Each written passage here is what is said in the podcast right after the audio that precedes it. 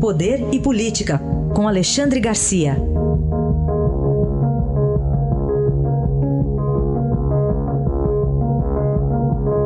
Alexandre, bom dia. Bom dia, Raíssa. Bom dia, Carolina. Oi, bom dia.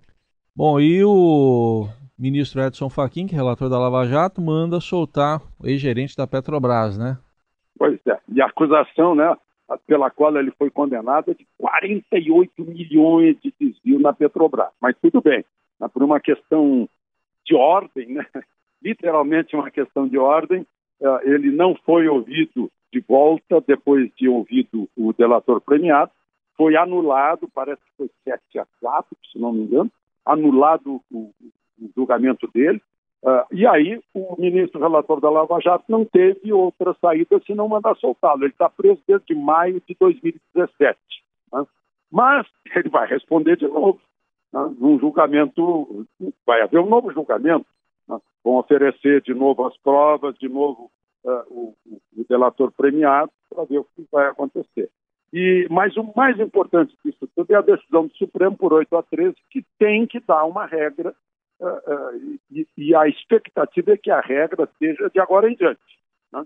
Mas não está ainda com data marcada para dar essa solução, uma vez que uh, não haveria unanimidade hoje, né, nem ontem, porque tem um ministro viajando e tal, e, e, e eles têm que conversar mais a respeito desse assunto.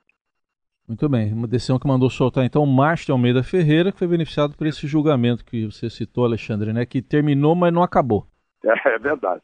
Alexandre, vamos falar também sobre os resultados positivos da Petrobras, também da Previdência. O que, que tem a ver o combate à corrupção com isso? Pois é, interessante, né? É, foi parar de roubar na Petrobras o, o recorde na produção de petróleo, recorde na produção de gás. A produção de petróleo está com 3 milhões de barris por dia, né? quase 3 milhões. A produção de gás está com uh, 133 milhões de metros cúbicos de gás. Ainda tem aí a boa perspectiva do dia 5 ou 6 de novembro, que é o leilão dos excedentes, aquela sessão onerosa, né, e, e, que pode dar 100 bilhões de reais. O, o governo, inclusive, criou uma regra para distribuir parte disso para os estados e municípios. Né? E, por outro lado, na Previdência Complementar, o relatório que saiu agora, Previdência Complementar, ou seja, os fundos fechados né, de Previdência, onde partidos políticos se metiam, né, faziam empréstimos horrorosos, como aconteceu com, com o Postales, né, uh, estavam com déficit de 16 bilhões em 2017. Esse déficit já foi convertido só no primeiro semestre em 3 bilhões e meio, né, um resultado de 13 bilhões e 400 bilhões, né, uh, resultado líquido. Então, a gente vê que é, é tirar partido político do, de estatal, de atividades, e as coisas andam. As coisas andam, ou seja, uh, uh, originalmente funcionam bem, né? funcionam mal quando o partido político se mete.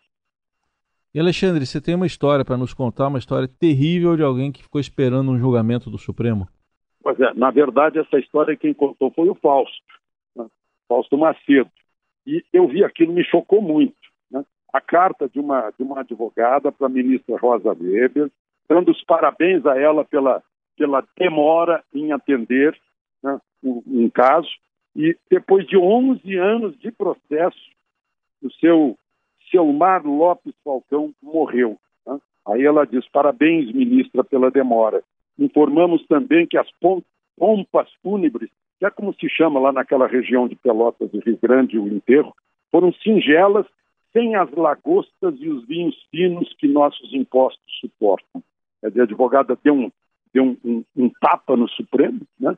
e eu ontem conversei com advogados ligados à OAB, né? e em princípio disse, pois é, vocês festejam esses recursos infindáveis porque vocês estão ganhando dinheiro com isso.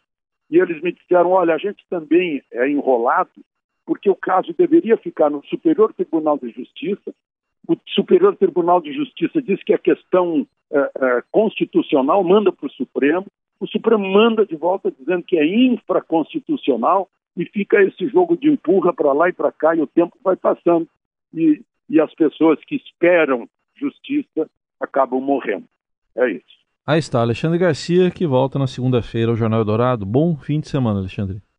Aproveitem o fim de semana.